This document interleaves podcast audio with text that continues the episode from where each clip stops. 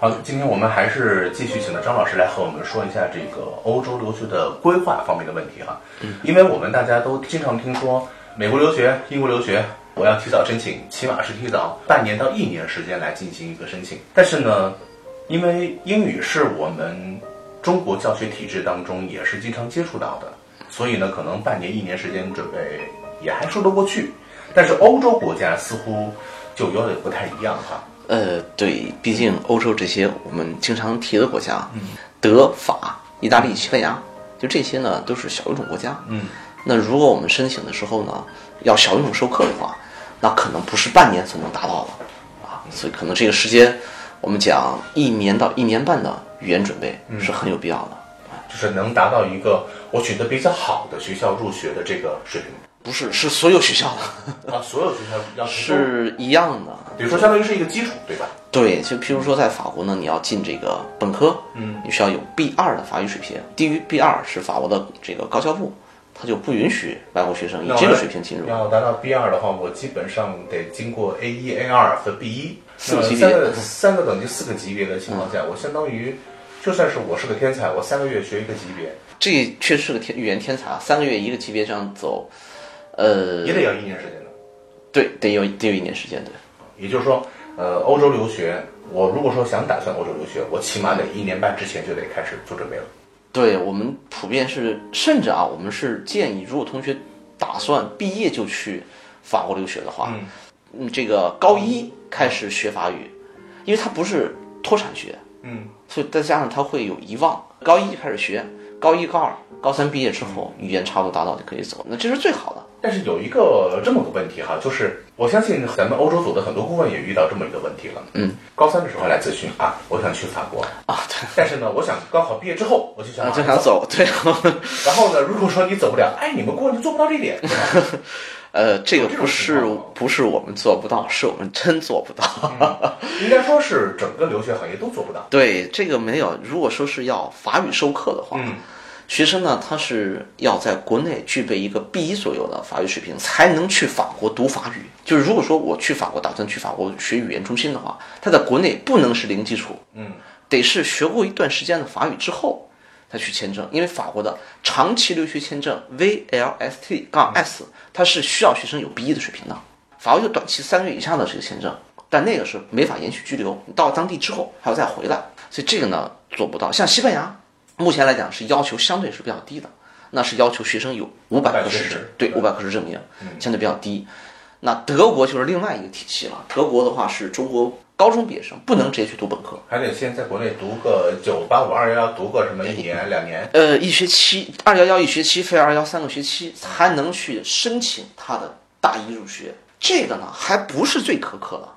最苛刻的是瑞士。瑞士要求我们中国同学在国内要完成大三，嗯，才能申请他大一。凭什么呀？规定。所以说啊，就是虽然说我们也能理解，就是学生的家长对于这个留学法国的这种心情，嗯，呃，真的就是如果说我作为一个家长，我也不可能高一的时候就想着孩子以后要去法国留学。呃，对，这个是这样的，但是啊，现在德语、法语、西班牙语。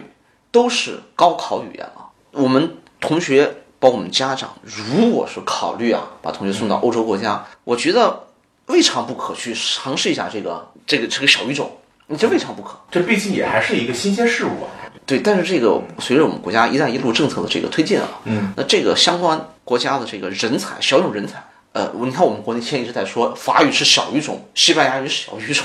这个其实并不是啊，这都是属于是在现西班牙是属于第三大语言了。对呀，对呀，都属于是大语种，这不能算它是小语种，这只是我们把它认识的少，觉得它小。嗯，那随着我们国家进一步的这个改革开放的深化，进一步“一带一路”的推进，那我们会面面对更多的讲着所谓小语种的这个国家的人啊，譬如说我们走到这个北非的地区，发现哎，北非西非是法语地区，加拿大魁北克地区只有一种官方语言就是法语，嗯，这个拉美地区。普遍是说西班牙语，那我们就会遇到这这这些人，就遇到这种机遇。那这样的话，其实我们从小有一个小语种的积累，我觉得是非常必要的。哪怕不去法国，哪怕不去西班牙，那这个语言技不压身，可以从小操作起来、学起来。其实我们也很欣喜的看到，其实有很多的，现在我看到更多的是这种国际部开始加小语种，就是各个学校的这种国际部，嗯，哎，小语种现在已经纷纷在上了啊，这是一个我觉得是一个非常可喜的一个一个现象。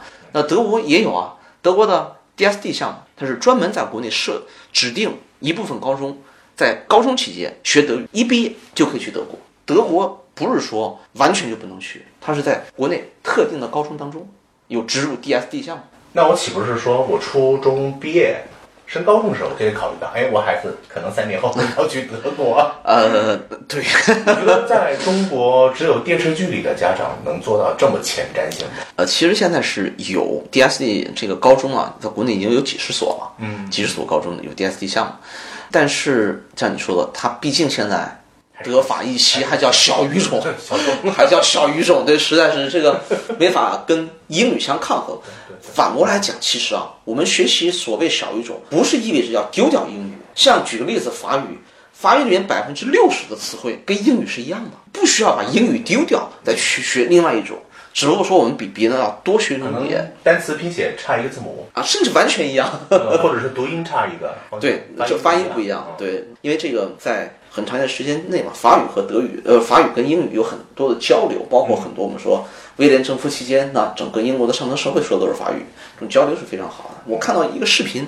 英语王讲法语，嗯，非常好，讲的非常非常好，这是英国传统贵族的一个技能啊，必须会的一个技能。对，那么咱们欧洲留学就拿就拿法国来说吧，比如说家长对于自己的这个规划的这个过程当中，孩子的规划过程当中，嗯，我需要提早多长时间来做？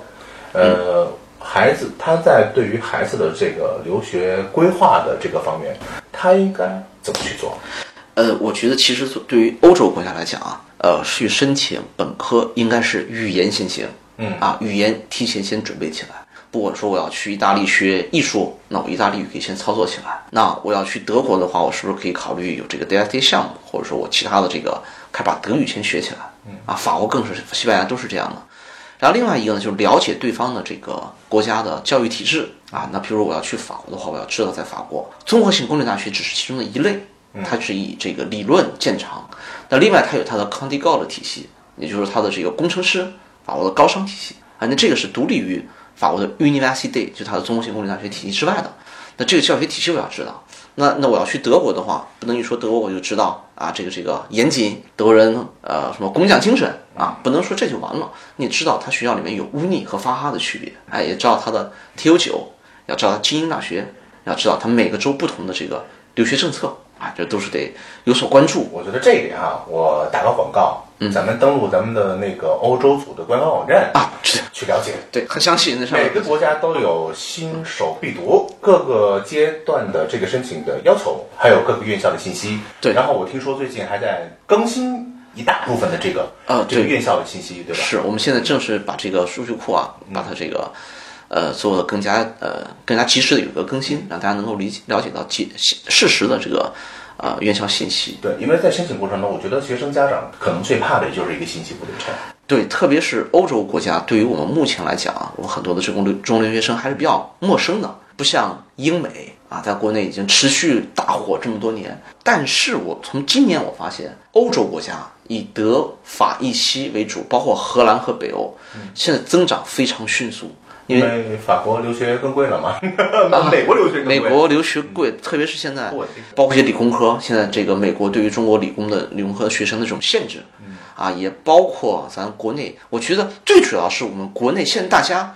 真是睁开眼看世界。我们从以前一说留学就是美国、英国，哎，现在变为了多极化的去去了解，大家会猛然发现啊，原来德国的 GDP 高于英国。啊，比比英国还有钱，嗯，那那对吧？大家会猛然发现，哦，那为什么不去德国理工科？为什么去德国？然后法国，法国的商学院，法国的商学院在全欧洲前二十的商学院里面，法国数数量是最多的，这我不知道。哎，还有荷兰啊，荷兰这还有北欧国家，比如说瑞典也有很好的学校。再加上现在我们要看到，哎，这个所谓的一个大语种西班牙语，现在号称是这个国内各专业就业这个收入最高的是西班牙语专业，就我们的认知逐渐丰富起来了，那我们就会把目光投向欧洲。既然你想面对国际化的留学，就不要把这个目光放那么浅，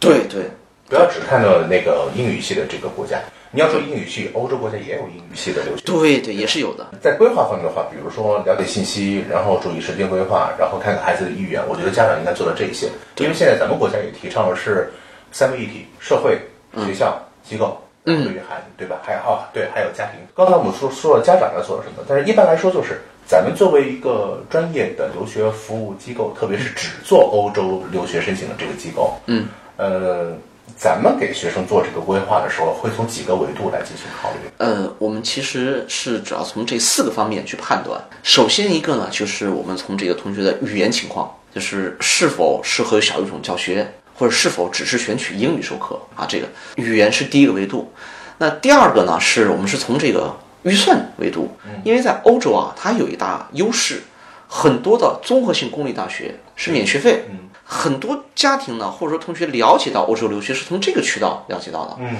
那我们会了解是不是？比如说我的预算仅能满足免学费这些学校啊，我提供一个生活费就 OK，是不是以这个？呃，为这个切入点的，那当然像法国的高商也好像是这个其他类的这个学校也好，它是要收学费。那所以说我们从这个预算角度会有一个判断。再一个角度呢是比较重要的，就是从学生的兴趣角，他适合于学什么专业。举一个例子啊，我们说艺术类，这个同学到底他是适合于学艺术史偏美学、文艺批评这个方向，还是可以往纯艺，就是油画、雕塑这方面去走？还是说走那种实用艺术，比如说产呃产品设计，比如说平面设计啊，这个交互设计等等。这其实我刚才举这三个方向，它对应的法国就是三类不同的院校，分别是 University 综合性公立大学、École des Beaux-Arts 美院和 École Spécialisée，就是它的这种专业院校。这三类是不同的，然后再乱入一个。我还有是艺术管理，那有高商也给囊括进来了，所以说一定要知道同学们他的这个要了解同学的这个真实的喜好爱好，而不是一个艺术就咔就结束了，那就细分。然后呢，这是第三方面。那第四方面呢，就是根据同学的这个整体时间呢，我们得有一个衔接和规划，就是在国内语言学到什么地步，到国外语言。就是强化到什么地步？先接院校，还是说我完全在国内把语言学完再去申请，还是怎样来进行调整？就是有以我们的这个志愿配合我们相应的项目，法国的项目，两者得有一个衔接。嗯，啊，主要从这几个方面啊。呃，为什么今天做一个这个关于规划的这个专访啊？我也看到了一些这样的情况出现，就是很多的呃，比如说高三，我才想到要去法国留学。嗯，但是那个时候呢，又是高考分数又不太好，嗯嗯，呃，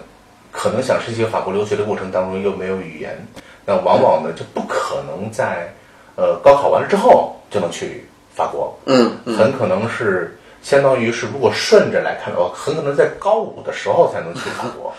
呃，真的是在这个过程当中，不免家长的心理和学生心理呢，就会对于这个留学法国的这个期望值，嗯，就降低了，很可能就不选择法国了。嗯嗯。呃，虽然说我们也知道，就是一开始你想去法国，因为人的第一判断能力，嗯，可能是最准确的。而这个时候我放弃了法国，选择去英语国家，最后也有可能造成在英语国家留学，哎呀，心里总觉得好像有个事儿。所以说，在这个过程当中呢，时间安排方面，我觉得也是比较对时间比较准，对比较要要考虑比较紧的。对时间安排其实是是决定留学成成败的一个非常重要的因素。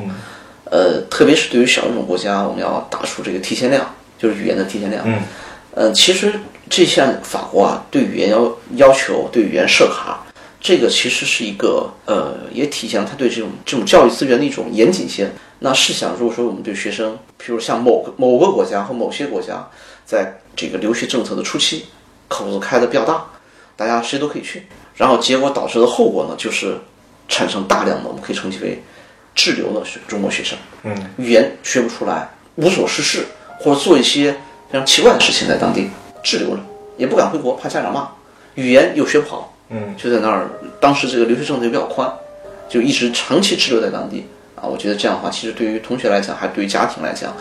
都不是一个非常明智的选择。包括现在我们看政策趋严的德国、法国，其实他们的这个政策的这个呃紧度吧，它是还是有一定道理的。所以说在这个规划过程当中，我们的时间安排也是比较重要的。对对对，就是特别是跟语言的配合非常重要。呃，而且在这个过程当中，如果你一旦选择了这个法国，呃，还是把这条路坚持走下去，不管说很可能我要我要高四走，或者是高五走，但是不管怎么样，如果说你选择了这个时间，我觉得还是应该把这个坚定的心，呃，给坚定下来。对，或者反过来讲，千万不能浮躁，千万不能有这种投机心理。对啊，一定要踏踏实实的把语言学好，打好基础，磨刀不误砍柴工。对，而且再反过来说的话，如果说有一个中介老师告诉我说，那你为什么不高一开始做打算呢？其实，呃，虽然说说实话哈，我能接受，但是不见得每个家长都能接受。我怎么会知道我孩子高三要去法国呀？对吧？所以说呢，如果说既然作为一个家长，你没有想到说高一没有想到说高三孩子要去法国，那么你高三想到可以接受孩子高四或者高五走。我觉得这个就算从时间延续性来说，还是我说留学规划安排上来说，它是合理的。对，我们要尊重它一个客观的一个客观性、客观事实。对我们不能主观觉得我着急啊，我怎样？反过来，这法国本科才三年，嗯，多花一年来学法语也无所谓。其实我觉得在某种情况下还是比较划算的这样一个选择方式。对对。